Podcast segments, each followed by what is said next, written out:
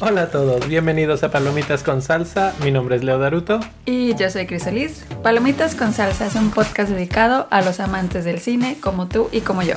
Platicamos de los más recientes estrenos del cine y de mucho más.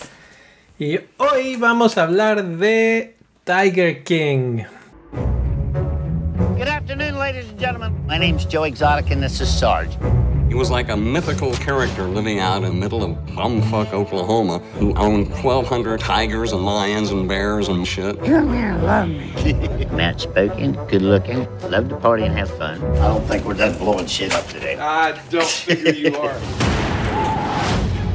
They have a heart and a soul and a mind. I've learned from them. But Carol Baskin keeps saying, I can't have these tigers. If he ever had an enemy in his life, it was Carol Baskin. Hey, all you cool cats and kittens, it's Carol at Big Cat Rescue. Carol is the Mother Teresa of cats. We will end the private possession of these cats. This is my way of living, and nobody's gonna tell me any otherwise. Carol has an army of people working for free. She's a plain out hypocrite. She literally does everything that I do. So Joe says, will you go to Florida and what? Kill that fucking lady. What a story! And it got way bigger.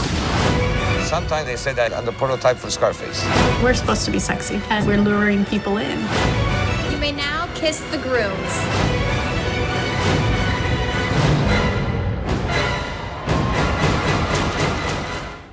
Esta serie se me hace bien interesante. Bueno, es una serie, es un documental.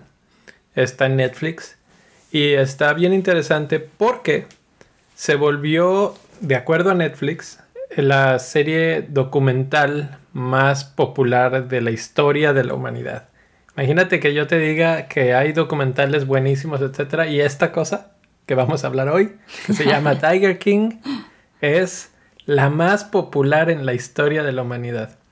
Eso es lo que pasó con Tiger King, que se combinó con una serie de factores, que si nos encerraron a todos en nuestras casas, que si no había nada Sí. que hacer, Que si la puso también Netflix de... que si era Netflix, que si... Sí, que te la puso en... para que la veas. que- bueno, siempre ahora Netflix ya te pone así como que hasta arriba lo que quieren que vean y ahorita hablamos del otro que creo que es a lo que estás refiriéndote, que es el, el top 10. Ajá, eso es lo que digo. Eh, y, y qué otra cosa, bueno, y que es hasta cierto punto controversial todo el asunto de Tiger King, etcétera, etcétera. Entonces se volvió este fenómeno viral que además eh, hicieron como chorrocientos mil memes de, de esto. Y entonces todo el mundo quería, ¿desde qué es esto? y ¿Qué es esto? Y lo fueron a ver y se volvió más popular y más viral. También en TikTok está como popular si ya una canción La de- las canciones. de, de Tiger King, pero como que hablando de un personaje de... Bueno, no un personaje, sino una persona, porque en realidad es... Es que aquí lo- documental y la gente es obviamente Exacto. existe. Entonces es, hablan de Carol Baskin, que es una de los de las que sale en el Ahorita hablamos de el todos ellos. Aquí, bueno, vamos a empezar hablando. est- Quería mencionar esto de la popularidad porque esto yo creo que ya tiene que un mes, dos meses que está así como que rodando. Empezó como por ahí de mediados de marzo Tiger King. No un mes, medio mes yo creo. Pero ahorita en la página de IMBD estoy viendo que la popularidad ha bajado 30 puntos o 23 puntos desde aquellos este, al- alturas. De hecho, ahora la más popular es la de Michael Jordan, que tal vez por aquí estaremos hablando pronto de ella. Pero que, que lo, lo rápido que cambiamos nosotros, así como que ya esto está de moda, vamos, todos lo vemos y todos... Yo "Ah, creo ya que la gente basura". nos aburrimos de, de esto porque pues obviamente como estás en, estamos en la cuarentena y como que ya lo vieron, ya lo vio mucha gente, ya se habló de esto mucho, ya, así como que ya pasó pues, ahora que sigue. Yo siento como que así también es mucho ahorita así de... Sí, e- eso- estoy de acuerdo con eso, nada más que si fuera algo, vamos a llamarlo relevante o que te deja mucha huella, no lo abandonas tan rápido. O sea, como que, por decir, yo siento que algo como Game of Thrones no pasó de moda en 10 sema- en 10 días, como ya está pasando con Tiger King. Pues no sé, yo creo que es más que nada, o sea, porque la gente ya tenía conocimiento de Joe Exotic. Y, por ejemplo, comparado con, conmigo, creo contigo también no lo habíamos conocido antes. Entonces, como que también la gente que ya lo conoce, o sea, alguien como que es famosillo aquí en Estados Unidos él, y gente que, que ya sabía quién era y vio el documental y fue así de, ah, ok, ya sabía quién era este y ya no me importa.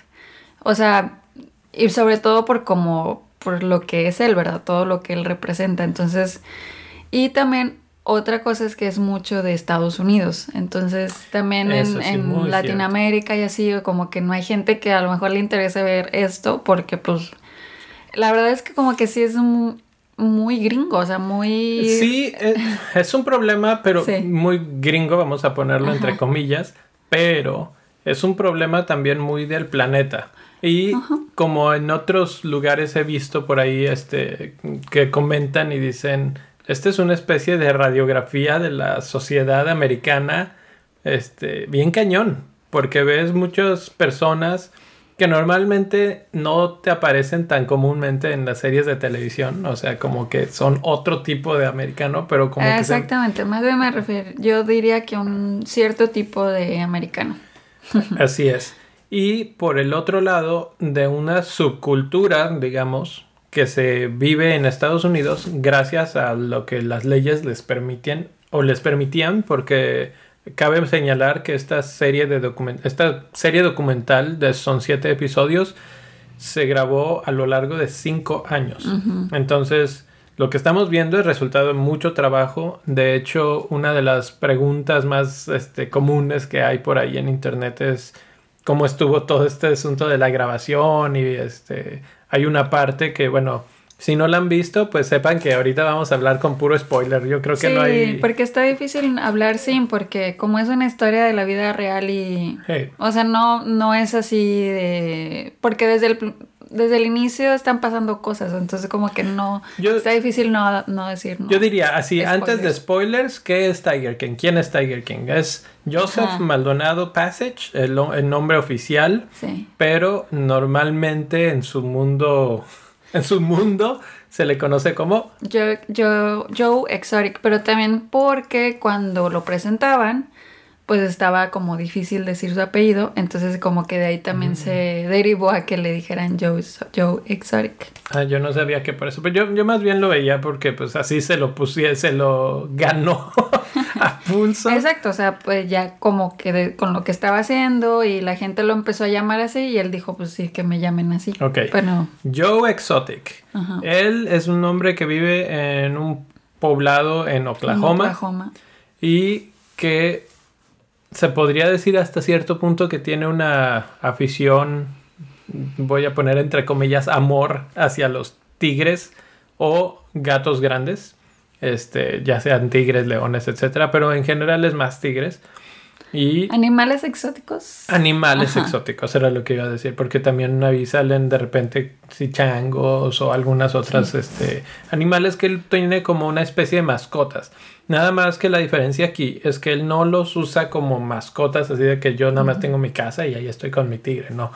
Él tiene una, pues sí, un zoológico, un zoológico de los que en Estados Unidos, Unidos les llaman roadside zoos que son zoológicos de carretera, vamos a llamarles así. Y entonces la gente va a visitar estos zoológicos y él les permite interactuar con los tigres.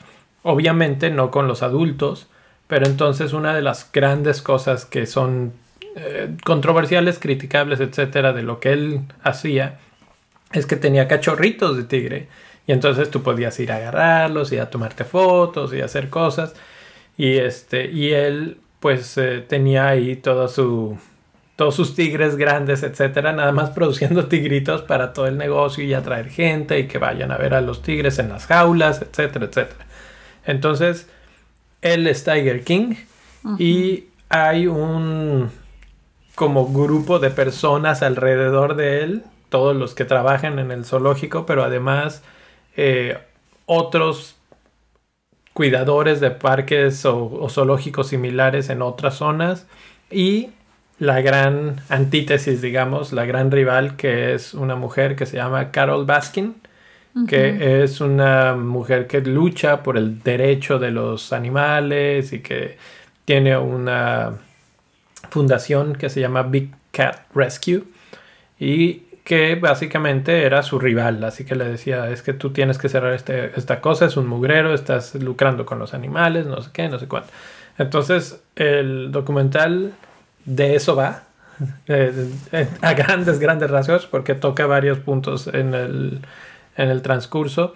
Y lo primero que uno piensa, o yo pensaba cuando vi esto y empecé a oír de Tiger King y no sé qué, es vamos a hablar de esto, de los derechos de los animales, de las condiciones de los animales, de qué está bien, qué está mal, o cómo están aquí y qué se está haciendo, etcétera, etcétera. Y se trata al principio así como que muy, muy ligeramente de eso y después ya nada de eso. Y yo creo que ahí podemos decir que Después de esto, todos spoilers. así es, así es. Bueno, yo la verdad cuando empezamos a hablar no esperaba nada de la o sea, no esperaba ver un documental de el rescate de los animales. O sea, yo con el puro nombre de Tiger King dije, ay, y con ver la foto dije, a lo mejor ese trata de un señor que, porque te digo, yo no conocía quién era él, pero ya después de haber visto el documental dije, ay, la verdad como que estaba raro que no lo conociera. Entonces... Y sí, porque al parecer es súper famoso, tiene, bueno, súper famoso, realmente ahora es más famoso, pero tenía su propio grupo de YouTube, de YouTube, de Facebook. Tenía canal de YouTube, tenía, como su propia productora de, de, cosas, entonces como que sí, sí es famosillo, inclusive también con vamos a decir, con el medio artístico, que algunos también interactuaron con los tigres que él tenía, etcétera. Entonces, eh, yo esperaba más bien como un documental de un señor eh, que le gustaban los tigres. O sea, la verdad, no, no, no iba con ninguna expectativa de nada. Entonces, para mí, por ese lado, como que en ningún momento me decepcionó de que dijera, ay, eh, no hablaron tanto del derecho de los animales. Obviamente sí lo pensé mucho durante el, cada episodio, pero no era, no es como de mis primeras críticas hacia el documental. Bueno, vamos a empezar así fuerte y a la cabeza. ¿Qué opinaste? Ya así capítulo 1 a capítulo 7, que de hecho hay un capítulo 8 o episodio 8, pero ese ya no es parte de la serie original, sino que lo grabaron después. Eh, y salió de hecho ya después.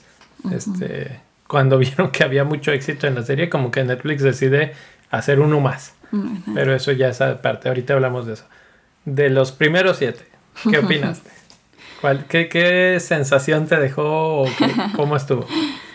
Pues la verdad es que mm, es una sensación muy agridulce porque es una serie que mm, muestra un lado de, pues sí, como hacíamos de Estados Unidos, pero estoy segura como que también pasa en otros países, pero en este caso en específico de Estados Unidos, una parte mm, que creo que como bien lo habías dicho al principio, no, no se retrata en las películas, ¿verdad? Como que está, no, no se habla mucho como que de este lado de, de la sociedad, de la gente.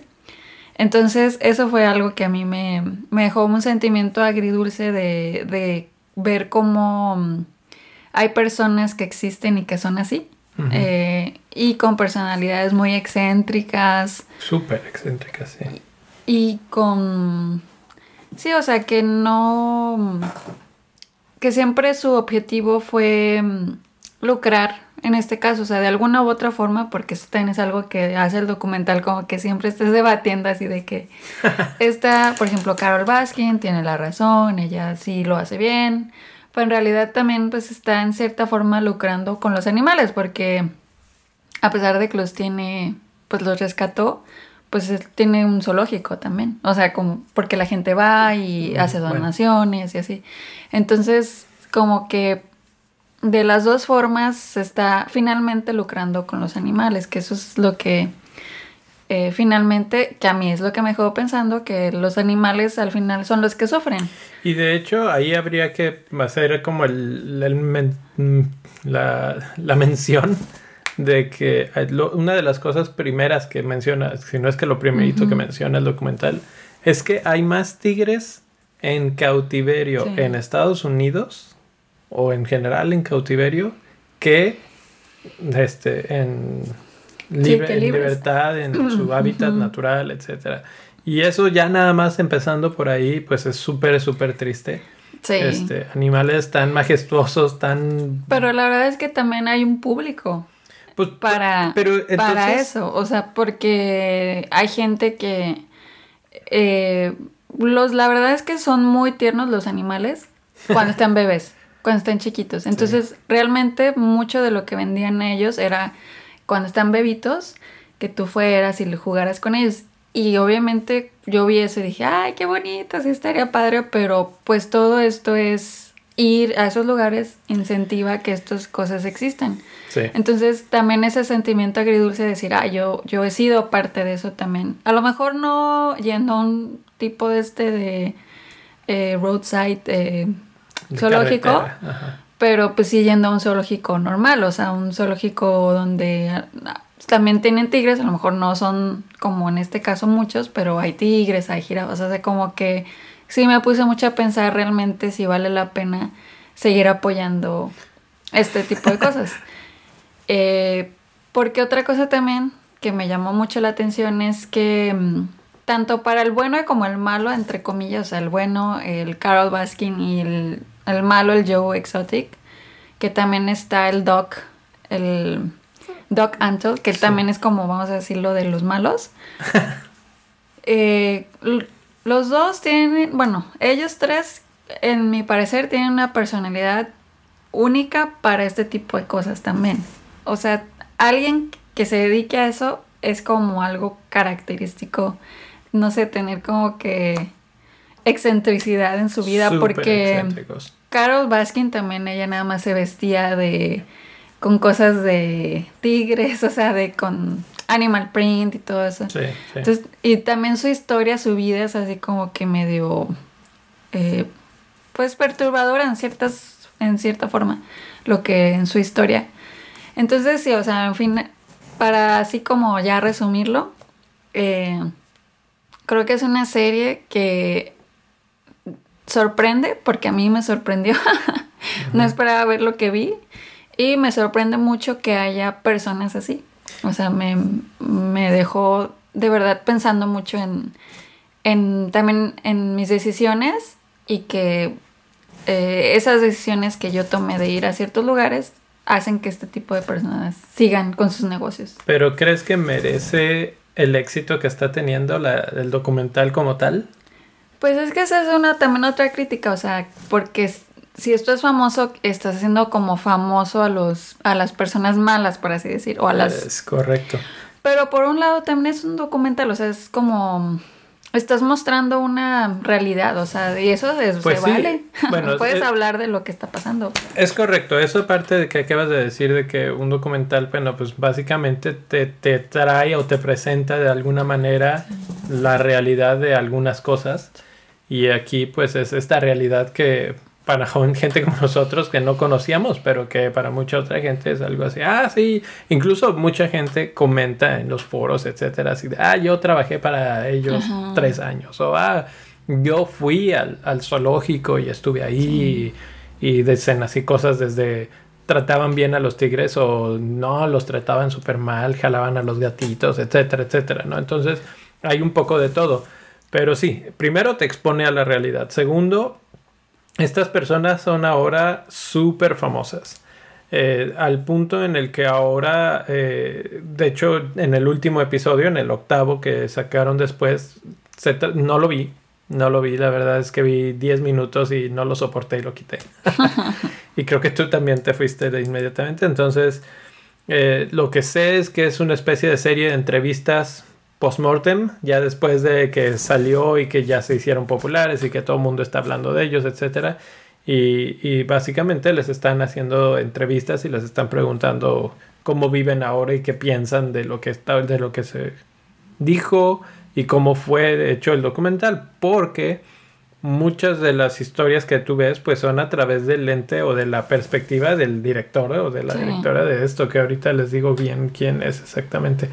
Pero, eh, pues sí, o sea, eso tiene un efecto a tal punto que el final de la historia es que Joe Exotic es- está en prisión, está cumpliendo una sentencia de 22 años y es, eh, bueno, él está en prisión porque fue condenado por haber así como que tramado matar a la rival, a Carol Baskin. Carol Baskin. Entonces por eso está en prisión. Luego de ahí ya salieron otros cargos y bueno, ya se extendió 22 años. Él siempre una de sus cosas que más quería era ser famoso, era su, su como sueño número uno, su popularidad era la, al punto en el que quiso eh, ser gobernador eh, de, bueno, no, quiso ser presidente de Estados Ujú, Unidos. ujú. Imagina eso. Y de hecho creo que esa fue en competencia con, con Trump. O sea, en, fue en esas épocas, en sí. esas sí, sí. épocas. Ajá. Luego, como la campaña pues, obviamente no subió a, no pasó a mayores, se dedicó mejor a tratar de ser gobernador y después, este, pues ya, pues no pasó nada y nada. Pero hubo gente que votó por él, ¿sí? Y así, mucho de lo que hablan en las entrevistas, etcétera, es cómo él lo que quería era esa presencia mediática, siempre tenía sus videos, sus YouTube, su Facebook Live, su no sé qué. Él era lo que quería. Y dicen que ahora que se muere por ver la serie y sabe, ahora obviamente es consciente de que es súper popular la- la- el documental. Y él dice que es así como un sueño hecho realidad, ¿no? Entonces, eso es una cosa. La otra es que ahora hay grupos de gente que piden que lo liberen. Por ejemplo, han mandado peticiones a Trump para decirle que, que, le, que lo perdone. ¿sí? O, bueno, él siempre ha negado que es culpable y él dice que todo es una farsa y que lo le hicieron ahí un chanchullo, etcétera. El punto es que ahora hay grupos de gente muy grande que lo atacan en ese aspecto, que dicen, no, es que tú hiciste cosas malas, y hay otro grupo de gente que lo defienden y que dicen, liberen a Joe Exotic. Entonces, bueno, son las consecuencias de la popularidad de la serie. La otra es eh, la, la otra cara de la moneda, porque como tú dices, sí, que si el bueno, que si el malo, yo la verdad es que mi, mi imagen es, la radiografía es, aquí no hay buenos, no hay malos, todos son así como que gente súper rara, súper mm, despreciable eh, de la forma en la que se comportan, la forma, las- la forma en la que hacen las cosas y obviamente lo que están haciendo de todos lados. La que se supone que se salva más, por se supone su objetivo de ayudar a los gatos, es Carol Baskin. Sí. Y hay un episodio en particular que le dedican totalmente todo el episodio a hacerte o, o pintarte su vida o su historia desde un punto de vista negativo para hacerte dudar, básicamente, en el que te cuentan la historia de cómo ella estuvo casada con otro señor y que ese señor era millonario y que un día desaparece o muere o algo, no se sabe, hasta la fecha no se sabe y ella se queda con la fortuna. Entonces, obviamente, Joe Exotic, que, y, y básicamente de ese lado de la, del punto de vista, son los que dicen ella lo mató. Y eso es a lo que te referías con lo de los TikToks y todo eso, ¿no? Porque hay canciones y, y Hay cosas. canción que. Sí, en TikTok es una. Es eso, la canción que habla de que Carol Baskin mató a su esposa. Imagínate. Entonces ahora también hay- hay- ha recibido muchas este, pues, de- denuncias o cosas, etcétera. La policía dice que ha recibido muchísimo más llamadas y muchísimo más eh, información, entre comillas, eh, ahora que esto salió. Y, y dice, pues ahora estamos volviendo, o sea, el caso nunca está, estuvo cerrado y estamos volviendo a ver todas las cosas que, que teníamos más lo nuevo y pues seguimos en la investigación, pero hasta ahora no hay nada que apunte a que ella lo mate o algo así. Entonces ella básicamente es inocente hasta que se, hasta que se pruebe lo contrario, ¿no?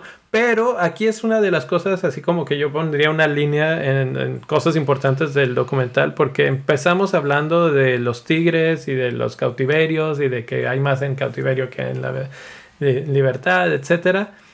Y después yo creo que los mismos personas que hacen el documental se enamoran de lo que encuentran y no encuentran tigres. Encuentran personas exóticas, no animales exóticos. Entonces se encuentran con Joe Exotic y con Carol Baskin y con John Renke y con Kelsey Zachary. Todas estas gentes que son exóticas, o sea, tienen todos los tipos de colores y sabores ahí. y hay una, vamos a decir, una buena historia para la televisión, para enganchar a la gente. Hay una rivalidad muy fuerte, se dicen de todo, hay demandas legales, hay mucho dinero en juego, etcétera, etcétera. Y los Tigres pasan a, no a segundo, como a quinto plano. Así como que ya, no importan los Tigres, lo, lo, importante es esta gente y a eso nos dedicamos del episodio 2 al episodio 6 y 7 en el documental. Entonces se convierte en eso y es, no sé. Sí, más como un tipo reality show. Exactamente. Y hasta cierto punto yo pienso que cada uno de estas personas lo, lo sabía de esa manera y lo actuó de esa manera. Y entonces estaban como en su papel de reality show. Entonces es una especie de docu reality que sí. siento que estamos viendo cada vez más y más. Y, y este pues es el uno más que, que, rompe la barrera del éxito, ¿no? Pero es que yo digo que para un o sea, estaba difícil que finalmente eh, el documental diera ese giro a educacional, porque estás tratando con Joe, Joe Exotic y todo lo que está alrededor de él. Pues es que todo Entonces, depende de lo que los que están guiando el documental, los directores, etcétera, están proponiendo como qué es la historia que vamos a contar. Esa sí. es la que decidieron contar y sí. es una historia que te atrapa porque es controvertida y es interesante y el tipo está re loco, etcétera. Entonces. Sí, pero yo, o sea, yo creo que para que está difícil hablar de el rescate a los animales con todos estos persona, personas. O sea, como que no. Finalmente creo que puedes utilizar otro documental para hablar de eso. O sea, para hablar de de rescaten a los animales exóticos, etcétera, etcétera. Entonces, que de hecho sí hay algunos ahí en Netflix, ahorita no recuerdo perfectamente el nombre, pero algo de los elefantes me acuerdo que tiene que ver. Pero bueno, lo, lo voy a investigar y lo, se los traigo aquí de tarea la siguiente. Entonces, o sea, ya desde el nombre y la portada, o sea, te ponen Tiger uh -huh. King, o sea, Sí, o sea, ya te están diciendo. No, no vas a ver eh, cómo rescatar animales exóticos, vas a ver al Tiger King. Exacto. exacto. es así como una especie de, de eh, hacer a la, a la, persona, sea lo que sea, sí. el protagonista Él de tu el, historia. Entonces, es el protagonista, obviamente la persona en sí no es así como que el ejemplo a seguir, la verdad pero finalmente es él, o sea, es, es, es, lo que... Es lo que es. Es el retrato, o sea, como que esa es la persona que es. Entonces por ese lado también como que sí lo, lo, lo dejaron ser, pues así como que... Ah, no, pues es que... Esto es porque también no nada más el otro, el doctor Anton. Pero es que en un documental el... no les guías qué hacer. Tú nada más los sigues, los dejas sí, ser. los dejas hacer, pero me refiero a que pasaron las cosas, pues, o sea, las, las pusieron ahí. pues sí. Es que eso también me sorprende mucho de la historia, que pasan tanta cosa en, sí, en cámara que exacto. tú dices, ¿cómo fue posible y, que él dejara que grabaran eso? Y Beto, obviamente también está la producción, que te hacen creer cosas que a lo mejor no fueron tan intensas o cosas así, pero... ¿Como cuál? Pues no sé, o sea, que eh, no sé, algunos cortes así de... Igual y cuando, cuando hacen así como que una suma de todas las veces que disparaba pistolas o Exacto. cosas así. Entonces, cosas esas, así. A lo mejor, a lo mejor te lo, lo pusieron de una forma para que obviamente vendiera más esto. Uh -huh. Y pues sí, o sea... Pero definitivamente creo que el Tiger King eh, fue retratado así, tal Realista. cual. Realista. Bueno, eso es lo que creo yo. O sea, sí, pero eso no quiere decir que esté bien. No, obviamente, sí, no, no, no está bien. O sea, pero eso es lo que es. Que creo que también es el objetivo de un documental. O sea, mostrarte las cosas tal cual son. Sí, es que sí, está difícil. O sea, sí muestra a las personas tal cual son, muestra el problema, pero se va por su propio lado más reality show. Más este, vendible, sí. Más, más de ese estilo. Sí. Entonces, ese es mi problema. Sí. Y, y obviamente retrata lo que para mí es lo que está así, todo lo que está mal en el mundo. y lo ves ahí, así como que mm, no lo ves desde que te lo digan así directamente, pero hay drogadicción. Hay. eh, Sí, hay yo, no, yo no diría que secuestraron a alguien, pero se ve como que hay gente que está en lugares donde no quieren estar eh, casi que en contra de su voluntad. Pobreza extrema. Gente que come de- comida de- del súper que está caduca, pero que no tienen otra cosa que comer. Ves. eh, Lo que pasa es que él reclutaba gente que había salido de la cárcel y se los llevaba, el joking, se los llevaba a que lo ayudaran. O sea, como que él en cierta parte se aprovechaba o decía... se aprovechaba. o sea, a eso me refiero. no, no sabía que no tenían nada más que hacer. Entonces los llevaba a trabajar con ellos y les pagaba bien poquito y es pasaba Les eso de pagaba que- poco, de los que- explotaba, les daba poca Y comida. esa comida que dices era para los animales también. o Pero sea, ellos se la Y comían. ellos se la comían, exactamente. O sea, como que les decía, "Ay, pues ahí agarren. Ahí sí exacto, ahí si quieren. Entonces, como que sí también. Y luego también está todo este rollo eh, de su orientación sexual. También que la forma que también abusó de, de sus parejas. Bueno, de las que pasaron en el documental, porque esta es otra cosa. Él tuvo cinco esposos. Y nada Pasan más vemos tres. Tres de los cuales dos no eran No homosexuales. eran homosexuales. Pero los tenía ahí, al parecer, eh, a base de su adicción a las drogas. Sí, o sea, él proveía las drogas y los otros pues ahí estaban Ahí así estaban. como... Entonces todo eso así como que está súper torcido. Sí. Ahí eh, te lo tratan de pintar como una persona que puedes llegar a querer.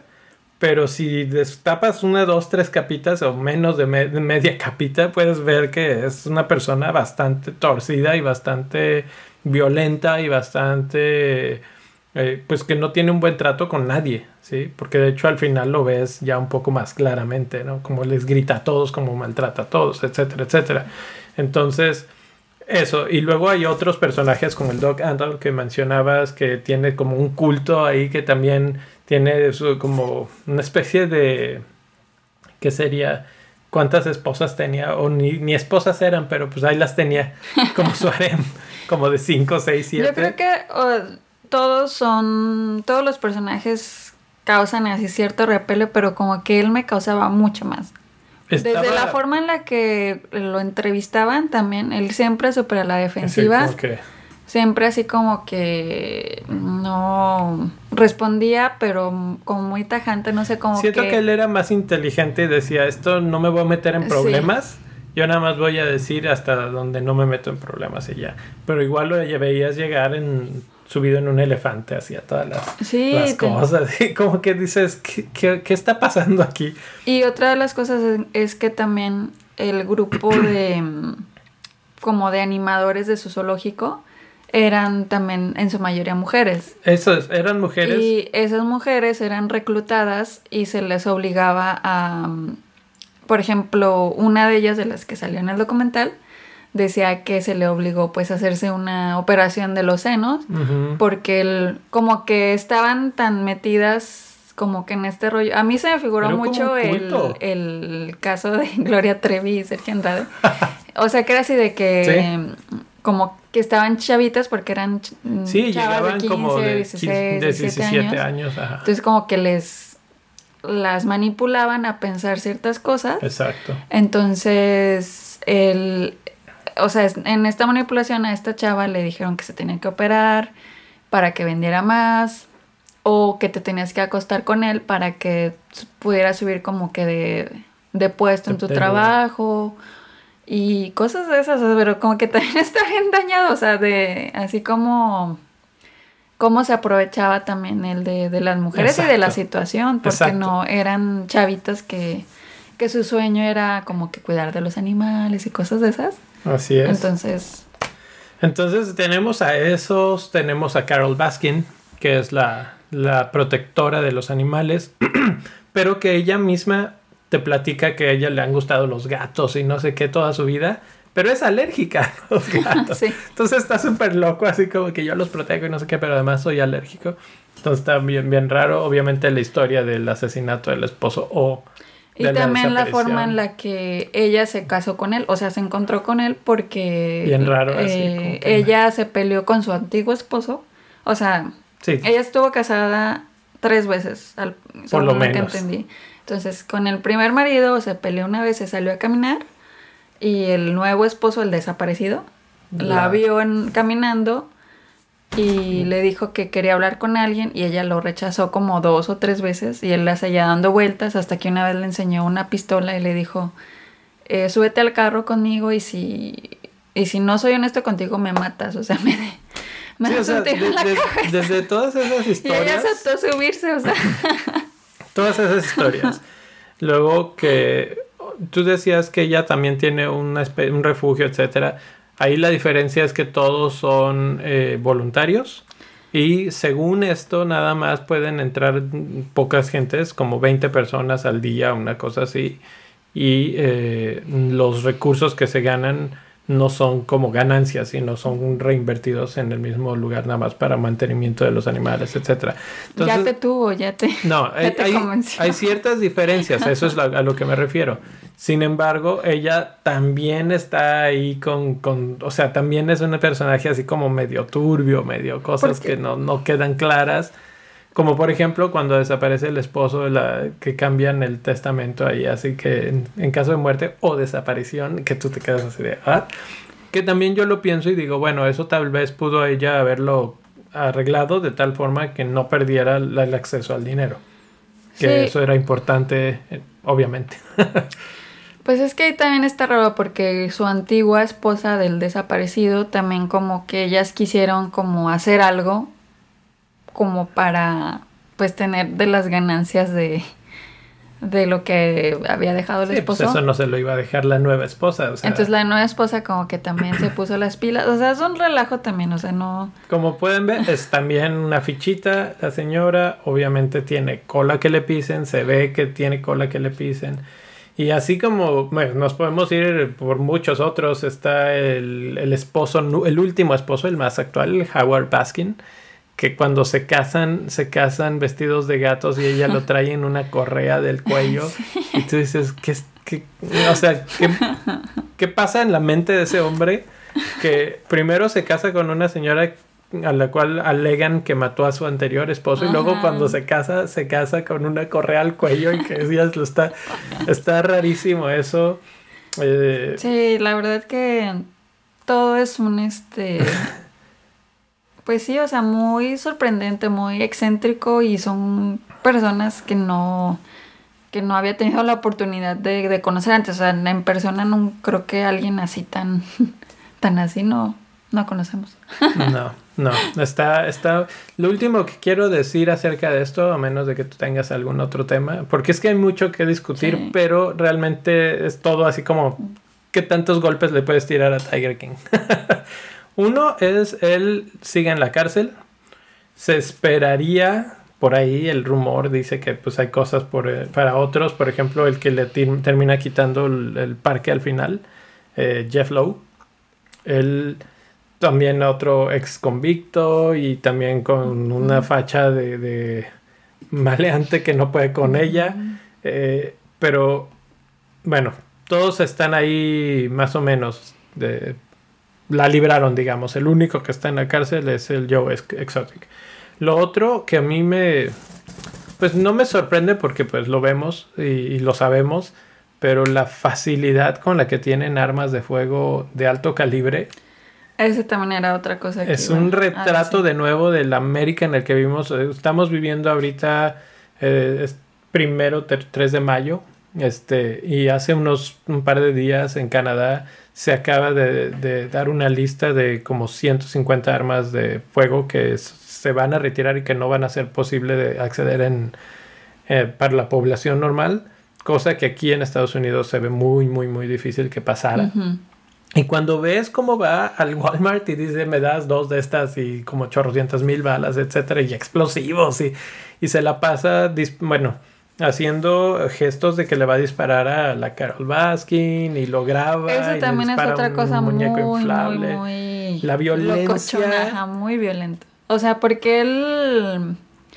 Sí, o sea, él nunca se preocupó por dar este mensaje de pues sí, positivo, etcétera. O sea, él le valía, así la mataba en, Era, era todo en sus una guerra. de YouTube y así horrible, horrible. Era toda una guerra de odio a esta Sí. tipa y la quiero matar. Así, literal, sin quiero- ningún tapujo. Y eso era terrible. O sea, nada más de verlo dices, este tipo está loco. Sí, exacto. Pero la facilidad que tienes, o sea, relativamente hablando, la- los americanos tienen para conseguir esas armas. Sí, Y decir, espanta. y decir, si tú te metes, no te quiero ver aquí en mi terreno, en mi zoológico, etcétera, porque si te veo te disparo. Y tú ves lo que dices, así, y esa es la realidad. O sea, eso no tiene nada que ver con los tigres, eso no tiene nada que ver con la historia. De hecho, lo pasan como si nada, pero uno que lo ve desde este punto de vista, desde este lado de la barrera, desde otro país, digamos, dices, qué locura vivir en un lugar así.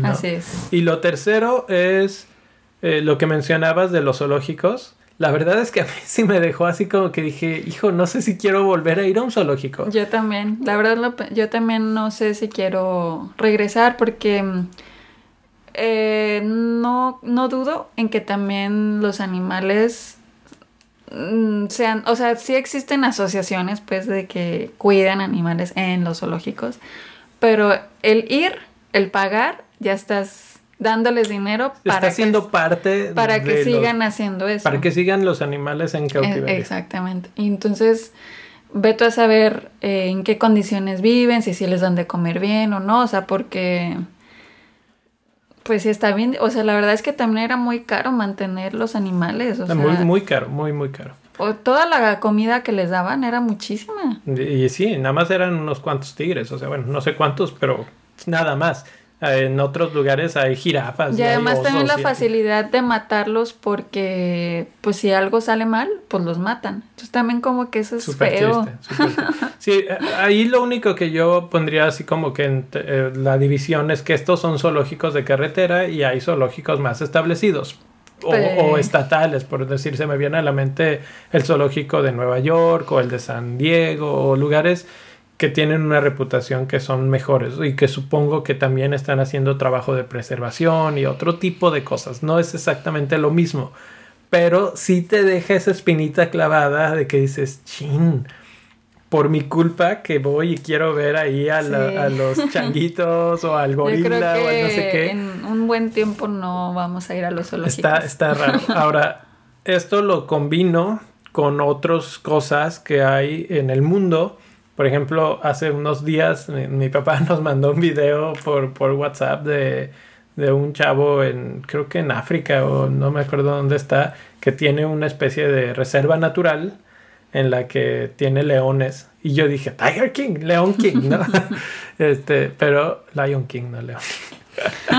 Pero bueno, el punto es que dije, oh, lo mismo, ¿no? Pero cuando lo está hablando, él dice, aquí no hay, básicamente no hay jaulas, tienen mucho espacio, mucho terreno para los animales, no entran visitantes, no hay, no hay nadie que vaya y pague para ver. Pero es que ese es el punto, o sea, no deben de estar ni así. es que esas son reservas naturales, esas son para protección de esos animales porque puede que tengan estén en peligro de extinción o porque los Bueno. cacen o porque, o sea, hay sus razones de ser. Por eso es que digo, hay que contrastar y hay que pensar de un lado y del otro. Entonces, sí existen de estos en el mundo y a eso era lo que me refería yo con el documental de que depende de qué ángulo quieras dar la información, porque había mucha información que dar. Ellos decidieron irse con la información sensacionalista de, de reality show que vendió mucho y vendió muy bien. Entonces, pues no los culpo, hicieron mucho, mucho dinero, digamos, con, con, el trabajo que lograron. Que por cierto, iba a decir, el, los directores eran Rebecca Chaiklin y Eric Good. Ellos fueron los, los directores de estos ocho episodios, que el último, pues como decíamos, nada más es una serie de entrevistas con los que están todavía afuera. Y bueno, pues eso. Así es. eso es Tiger King. La verdad es que yo creo que es una serie que sí necesitan ver para esto, o sea, para Sí, o sea, para crear como que tu propio criterio, claro, o sea, no definitivamente, o sea, si estás en contra del maltrato de los animales, creo que alguien que, que esté así como muy, muy metido en este rollo sí va a sufrir viendo esto, porque sí es muy triste. Pero por otro lado, creo que también es, es, es una buena manera de, de darte cuenta también de este tipo de situaciones y de cómo no quieres que sean las cosas y cómo no quieres y qué tipo de causas quieres apoyar. No, sí, claro, los documentales siempre son... Entonces, pues sí, o sea, nosotros ya les dijimos Ahora, Ahora les calificación. Toca, les toca verla.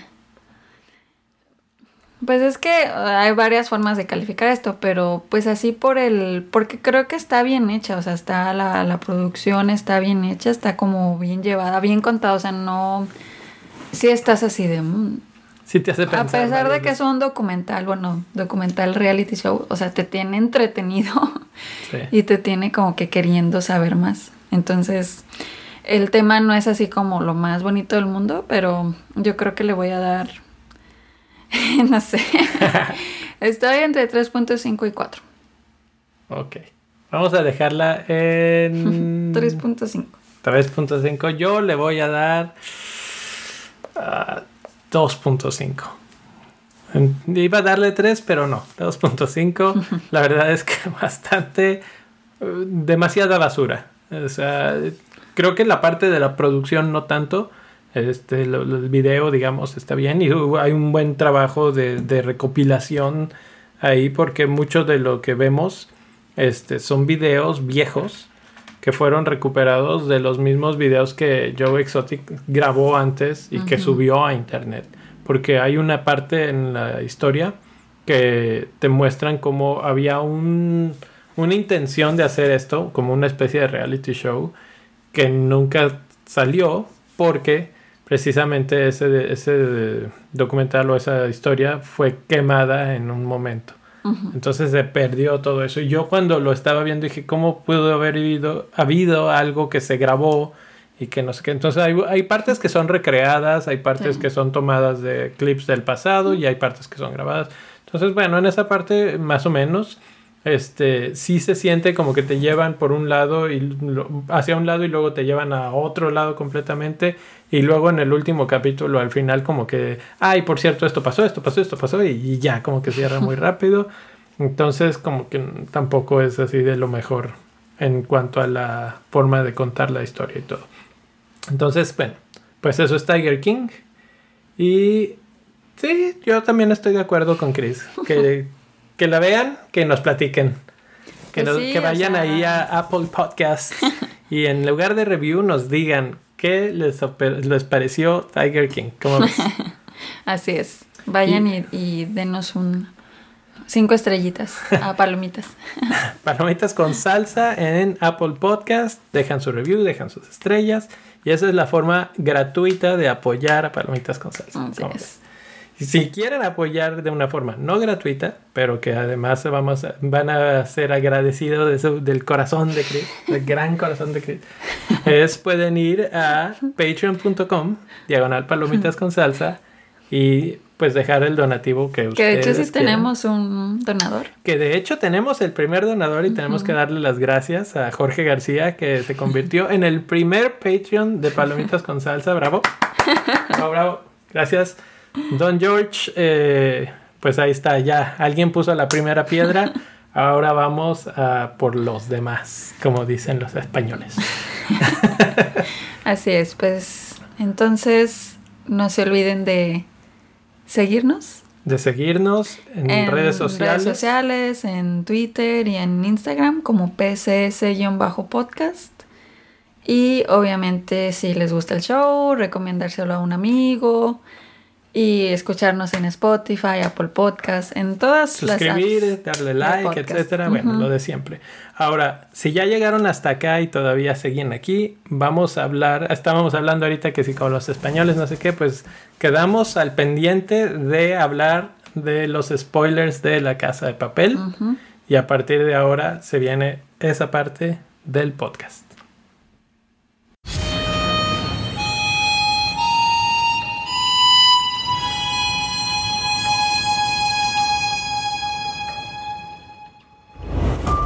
Puede joderse en una milésima de segundo.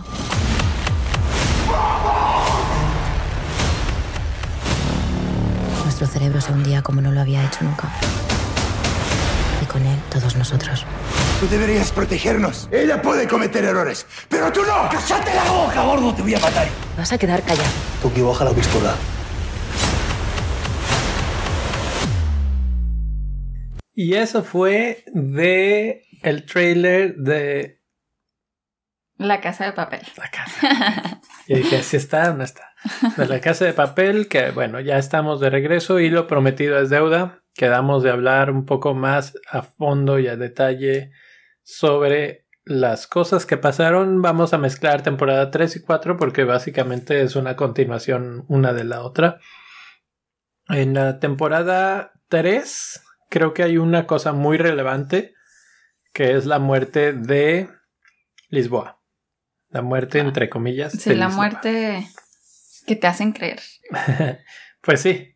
Lo que pasa es que no sé si es que como la vimos todo de un jalón, no sé si en la 3 te terminas yendo al final creyendo que la mataron. Sí, sí, Sí, pasa ¿verdad? eso. Sí, entonces eso está muy fuerte porque, o sea, además de todo, está rompe todos los planes. El profesor está claro que se va a volver loco de la, de la angustia y de Ajá. que el plan falló. Y obviamente, primera regla de los planes del profesor era no tener relaciones sentimentales con nadie del plan y está totalmente rota Ajá. empezando por él. Sí, entonces obviamente ahí hay un cambio de su forma de actuar, de su forma de ahora ya lo ve como una guerra, no tanto como un proyecto, como una cosa que- Más personal se lo toma. Se lo toma personal, exacto. Ajá. Entonces, Entonces, eh, sí, eso estuvo muy impactante porque sí te lo hacen creer, así como, como toda la situación. Y yo creo que es- fue una forma muy buena de terminar la temporada 3. Así como que te quedas así, quiero verlo, quiero ver qué pasa. sí. Y ya cuando en la cuarta temporada ya ves que vive, dices, "Ay", o como que se estuvo bien que no la mataran, de verdad. O sea, como que... De hecho, cuando te lo muestran dices, ah, muy bien, porque es justamente el mismo truco que el profesor había aplicado de todos tus miedos están en tus oídos y lo que oyes es lo que no sé qué y así. Y ahora resulta que se la voltearon. Y de hecho es de la misma forma en la que se da cuenta que no la mataron, porque cuando habla con esta Tokio, Tokio le dice, pero ¿viste que la mataron? Sí. No, nada más escuché. Ah, entonces ahí es cuando ya se da cuenta que, ah, ok, sí es cierto. Así, pero profesor, nosotros también fingimos habernos escapado. Ajá, ajá. Y entonces, bueno, está como muy bien planteado el proceso. O sea, ya te pusieron la idea de que esto puede usarse. Luego se usa, pero en su contra, y luego ellos, gracias a todo esto, dicen, "Hmm, espera, me espera un momento, ¿no? Entonces, ese toma y daca, ese ir y venir está interesante. Y yo diría que la cuarta temporada hasta cierto punto se desarrolla en el concepto no está muerta, vamos a rescatarla ahora a ella. Sí, o sea, como que el primer, la primera parte o la, la, la temporada 3 se trataba de rescatar a Río y ya lo rescataron. Ahora siguen metidos en la casa de moneda y siguen en el broncón de cómo Bueno, en el banco. en el banco Banco de España, sí, cierto, eso ya, ya estaba en otra- Esa ya pasó. Sí, es cierto, en el Banco de España. Y eh, pues básicamente tienen nada más que terminar el trabajo, que a mí eso siempre se me ha hecho una jalada. O sea, ya tienen lo que querían, que era rescatar a Río, agarran lo que tienen y ya váyanse. O sea, bueno, también podrían terminar de robarse todo, pero como que nada más eso complica las cosas. Sí. Ahora, si nos regresamos a lo de Río, también pasó algo que yo dije, "Ah, Dios". cuéntanos qué pasó. ¿Qué es lo que me chocó de Río en esta temporada? Cuando, eh, o sea, cuando regresó, cuando lo dejaron entrar al banco, lo primero que hizo fue cortar con Tokio. O sea, dejar la relación con Tokio así como que ella hizo todo lo posible para que lo rescatara, porque pues lo quería. Y él llega así traumado. Es como que se entiende, o sea, sí llega traumado, pero ¿para qué la corta? O sea, como que sí, Sí. llegó y, y así de que pues es que me he dado cuenta que no te quiero y eso. No, no, no. Bueno, No no, le- que no la quería, sino que como que ahorita no podía, o sea, en ese momento no Más podía. bien, yo, bueno, segundo lo que entendí fue, entiendo que aunque te quiero, tú y yo no somos compatibles básicamente. O sea, yo quería vivir en la isla acá tirados los dos en la arena eternamente y ser felices. Y tú querías el relajo. Y yo no voy a querer ese relajo y tú no quieres mi tranquilidad. Entonces, pues, ¿qué estamos haciendo? Eso lo entiendes y dices, está bien que lo haga, pero no en ese momento y no así, en medio de la crisis de tratar de salir del... Sí, o sea, como, y además mm, puedes entender que, que a lo mejor eso es pasajero, o sea, como viene con todo este relajo así de que Además viene con miedo y todo, con traumas, es como que, a ver, espérate, o sea, ahorita no, no vas a hablar lo primero que te estás pensando, ¿verdad? Entonces como que él fue así de, sí, ya no te quiero, o sea, ya no quiero estar contigo por ahora. Entonces como que todavía están en tratando, o sea, hicieron todo lo que hicieron ella para rescatarlo y ella así como que, no, pues que siempre no, así como que... Y eso lo, se lo dice a Tokio, que es la persona más este, Explosiva. explosiva de todas y le vale ya todo madre. Ya, entonces, ah, no, entonces vamos a hacer de esto y ya. ya.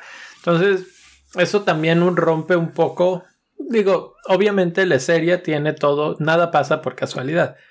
Pero son cosas que pasan de una manera tan ridícula que yo pienso y digo, "Oh, ¿cómo es posible que pasó esto una vez más? O sea, Sí.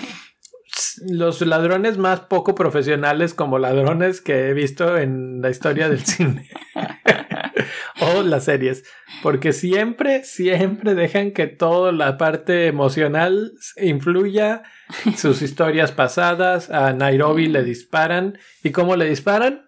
Porque le ponen a su hijo enfrente.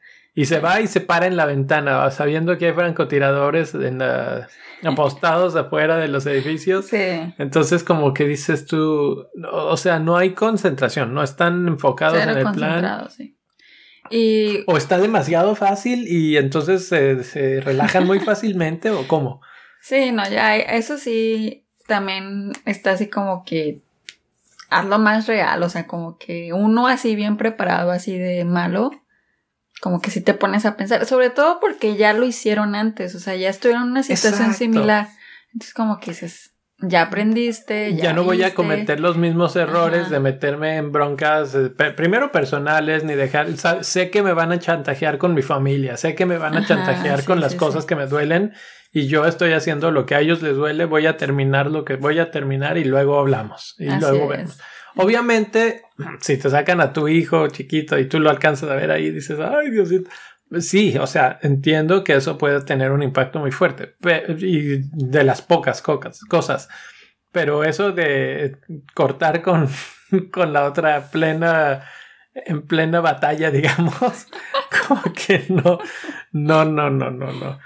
También otra cosa que sí mm, como que marca una diferencia es la muerte en Nairobi.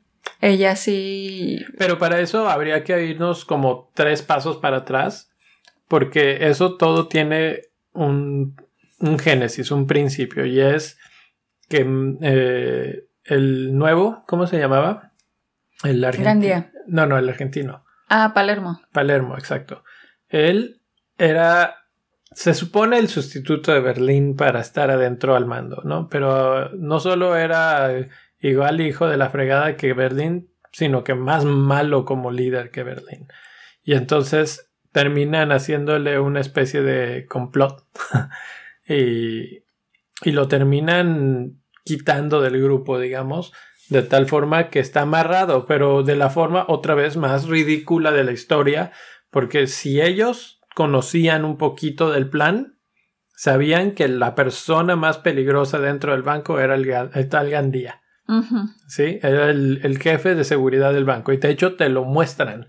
Hay una escena en la que se ve que Berlín fue y estudió y cómo reacciona y quién es el peligroso y qué es lo que... Sí, entonces lo, ahí no sé, como que he ido frío caliente en esto, pero yo digo, ¿por qué no lo soltaron desde un principio? O sea, ese no tendría que haber estado dentro. Sí, eso, eso también está así como. Volvemos a lo mismo. Son. Se supone que están entrenados, saben distinguir así como uh, amenazas y eso. Entonces, él era claramente desde un inicio se vio que él iba a ser alguien que que los iba a poner así como en jaque mate, por así decirlo. Sí, era, era el clásico. Entonces yo lo, yo lo hubiera sacado así de que me quedo con los más débiles o lo que sea y ya. Exacto, eso por un lado. Sí lo intentan sacar, hay que mencionarlo, que sí lo intentan sacar cuando están tratando de sacarlo con algunos rehenes con los maletines de los secretos que estaban ahí en la bóveda y él se niega a salir. Sí, entonces sí, pero si tú eres el malo, sacarlo. Sí, pero si eres muy malo, ahí agarras de que no te quieres salir, le pones una pistola en la cabeza y órale. Pues mm, creo que lo hicieron y no les importó y como que se les estaba saliendo de las manos el plan. Pero, o sea, generas otra forma de sacarlo. El chiste es sacarlo. Sí, eso es un error garrafal en el plan. Nunca lo sacan y tienen al lobo dentro de la manada de corderitos ahí. Entonces, eso es malo. Luego tienen a un tipo como Palermo que es fácil de que pierde el control y lo sabe el, el profesor y aún así lo dejan sentarse, o sea, lo atrapan, lo, lo esposan, por decirle de alguna forma. Creo que sí, usan esposas. Y lo ponen junto a Gandhi, ah, que es de la persona más peligrosa. Y sabe el profesor que este es un tipo que va a hacer lo que sea por recuperar el control. sí, entonces, una vez más, errores como tan infantiles, tan obvios, tan cosas que dices, mm, está bien que necesitamos que la historia progrese y que siga avanzando, pero por lo menos no me insultes con... Qué hater. Sí, no. Qué hater está Leo el día de hoy. Pues me acuerdo cuando lo estaba viendo y así de esos de que nada más estás así con la cabeza así de no, no, no, no. Pero bueno, eso es lo que finalmente, o sea, que Gandía se queda dentro es lo que genera que se muera Nairobi, porque es el que la mata. Porque desencadena que Palermo lo suelte o le ayude a soltarse. Y una vez que se suelta, básicamente la, la cuarta temporada que dijiste tú que te gustó más, ¿no? Sí, la cuarta temporada. Y es esto. Entonces, todo es el, el, setup para que él llegue a estar a ser su gran enemigo interno. Que eso es algo que no habíamos visto hasta ahorita. Y me acuerdo que lo vimos y, y que dijiste que era como un Jack Bauer, pero Versión española. Y, y, está chistoso porque se supone, y realmente si lo piensas, sí es una especie de Jack Bauer, porque él es de los buenos, o sea, él es de la policía. Y tú en ningún momento quieres que gane, que está jaladísimo eso. No, no sé si tú en estabas así de que sí, por fin el bueno se soltó, ahora sí van a ver los malos. Exacto, no. Pero si fuera, eh, o sea, si fuera Jack Bauer el que estuviera ahí esposado, Tal vez si hubieras... Apoyarías a Jack Bauer. Sí, o Pero es que la forma con la que te presentan la historia, porque en este caso, pues obviamente estás más encariñado con los malos que con el bueno. Exactamente. Bueno, el punto entonces es que él se suelta, él hace todo el caos, etcétera, y ahora sí, mata. Matan a Nairobi. Que eso fue, es como una de las cosas así de... Porque pues ella era un personaje fuerte, o sea... Mm, histórico se podría decir. Ajá, entonces como que... Yo me puse a leer muchas de las reacciones en internet de la muerte de Nairobi y la gente decía que lloraba, que lloró y no sé qué, pero creo, que, creo que ya estoy descubriendo que yo no. Ah, sí. Chris estaba así inconsolable. Nairobi, Nairobi. Tengo pocos sentimientos, no sé. pero no, o sea, digo, sí dije, ay, qué, qué mala onda que se muriera. Pero también dije, ¿por qué Nairobi? O sea, como que. No sé. Sí, la verdad ¿Era necesario que, la mataran? La, la pregunta que dices, ¿por qué Nairobi? O sea, ¿por qué no otro? ¿Por qué no Palermo? O alguien que Sí. fuera menos... Pero es que ellos en ese momento igual no sabían el impacto de un u otro personaje.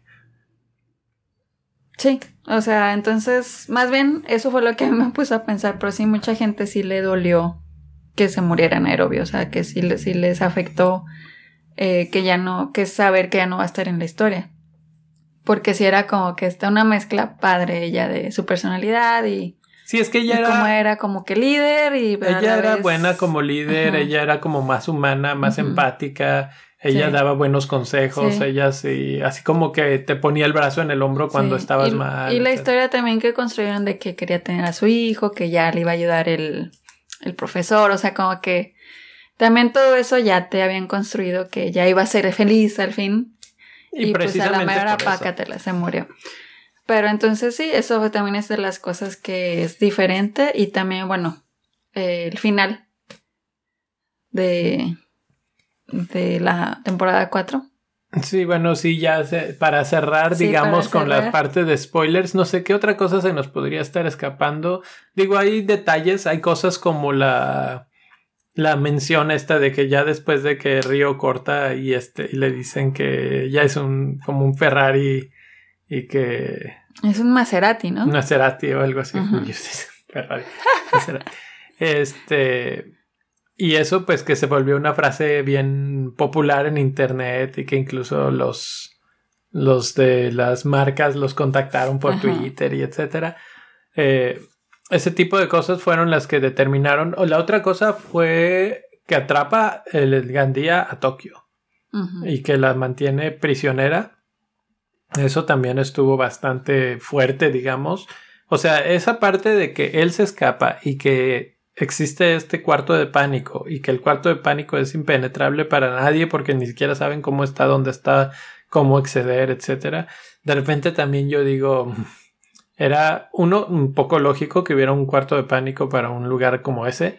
Dos, que no estuvieran este, preparados para ir a buscarlo y a encontrarlo y esto.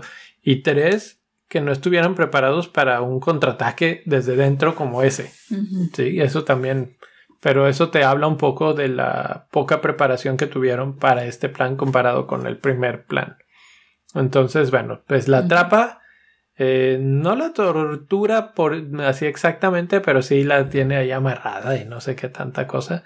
Y sale y cada que sale le- les da en la torre a todos.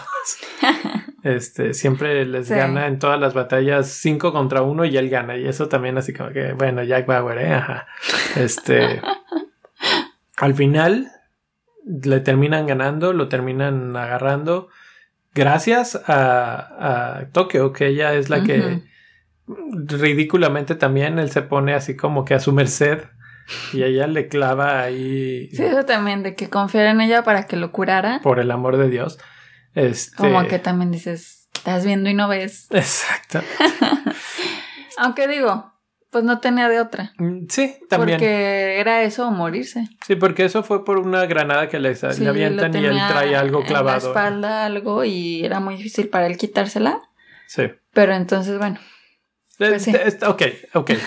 Esa te la paso y dices, ok, está bien que lo que se trate de, sobrevivir con ayuda de Tokio. Y Tokio, como bien hija de la fregada, pues se lo echa, ¿no? no lo mata, pero sí usan esto como para...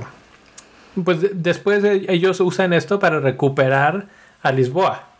¿sí? Hacen una especie de ahí de intercambio de, de gente y ella en lugar de rescatarlo entra de nuevo, que también parte del plan que no entiendo para nada.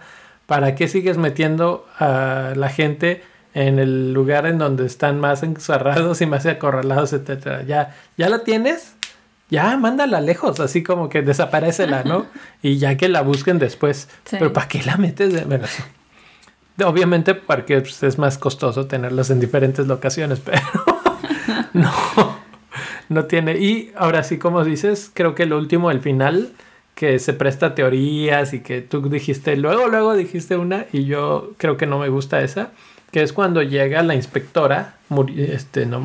Sí, porque ella eh, descubre dónde está el profesor. O sea, eh, para empezar, a ella como que la corren, porque ven que maltrató a Río y eso no, no se debió haber hecho. O sea, como que ella se salta muchas reglas de la policía.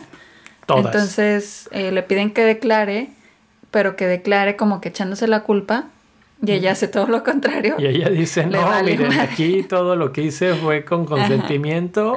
Y que a mí me pareció bien así, nada la, se la querían fregar. y todavía le decía, el otro así de que no, no te preocupes, vamos a apoyarte, pero mientras tanto te vamos a hundir. Exacto, entonces... Y ella dice, pues se van a hundir ustedes. Se hunden ustedes. Entonces, por esa razón, ella dice, pues ya, se, como que se escapa y descubre el plan del profesor, sabe dónde está y la última escena es como que ella apuntándole. Ella llega y le dice, jaque mate. Jaque mate. Pero entonces aquí es donde empiezan las teorías. Exactamente. Entonces yo digo que por esta situación de que le dieron la espalda en la policía, yo creo que se puede unir al grupo de, del profesor. O sea, que los va a ayudar. ¿Tú crees que el profesor la convence en ese momento? Uh, déjalos a ellos y ya, vente con nosotros. Yo también creo que eso es probable.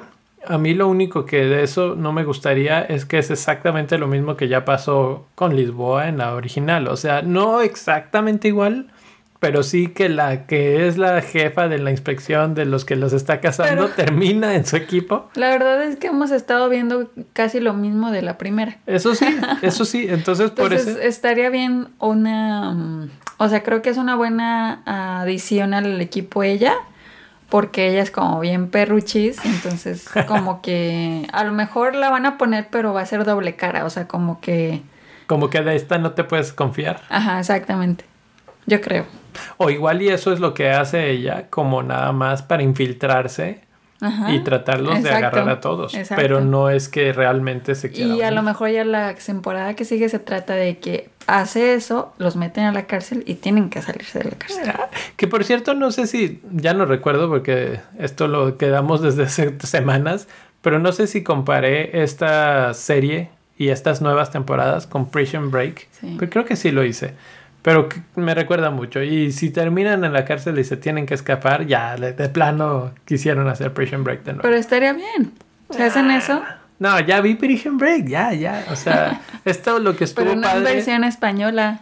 Pues sí, pero lo que, lo que tenía de padre o interesante esta serie es que obviamente estamos en un género, en el género del heist, pero sí tiene sus elementos que la hacen única. Y si empiezas a abordar en esos, digo, igual es el género de la, de la escape de la prisión, ¿verdad? Pero eh, no sé, como que ya, ya esta historia sí le van a querer seguir sacando jugo, pero creo que vamos a ir y a entrar en ese territorio exacto de Prison Break, que le siguieron sacando jugo, y que después de que se escaparon de la primera prisión estuvieron en la segunda prisión y luego en la prisión en Panamá y luego en la prisión, no sé qué, y que era más de lo mismo y ya la verdad las últimas ya no me interesaban porque estaba ridículo la situación, o sea, como que lo mismo, lo mismo, lo mismo, lo mismo. Pues quién sabe, la verdad es que todavía tiene jugo, todavía tiene eh, historia, o sea, esto sí, yo creo que yo la veo una 5, una 6, tal vez una 7, quién sabe. O yo creo que dos más y ya se da ya mucho. Pero entonces, eh, lo que sí está confirmado es la 5. O sea, la, que sigue. Entonces, y pues, creo que la seis, creo, pero no sé. Entonces, pues ya vamos a ver. Ahora, yo creo que la, mi teoría es que la inspectora va a decirle jaque mate y ella puede usar esto como este, una especie de arma para regresar a la policía y decirles, miren, usé esto de hablar y decir y todo para salirme del radar y con esto atrapé al profesor y yo soy la heroína que atrapó al profesor y entonces o me aceptan o qué. Entonces tal vez esa es la otra forma de ver las cosas, o sea, como que ella nunca se deja ir por el lado de los malos, digamos, y utiliza esto para regresar y como era. Y si eso sucede, podríamos ver la temporada que sigue con el profesor atrapado. Y ahora qué va a pasar? ¿Quién va a ser el líder que rescate al profesor. ¿no? Que eso es algo que estamos viendo ya muchas veces también. Atrapan a Río, rescatan a Río. Atrapan a Lisboa, rescatan a Lisboa. Ahora, ¿quién puede ser el nuevo profesor que rescate al profesor? Entonces, esa es mi otra como teoría que se sale completamente de tu guion. Y aunque es lo más de lo mismo, como que cambia un poco porque ahora no hay profesor. ¿No? Y entonces, bueno, pues pondría Pues- las cosas un poco de cabeza. Pues vamos a ver cuál, cuál teoría es la que queda. ¿Cuál les gusta más? Díganos en las redes sociales, en Instagram como PCS-podcast y en Twitter con la misma, eh, PCS-podcast. Y pues ya, eso es el final de la discusión con spoilers de La Casa de Papel. La próxima que vamos a hacer reseña. No lo sé, no lo sé. Ahí hay unas ideas. eh, hemos estado viendo un par de películas.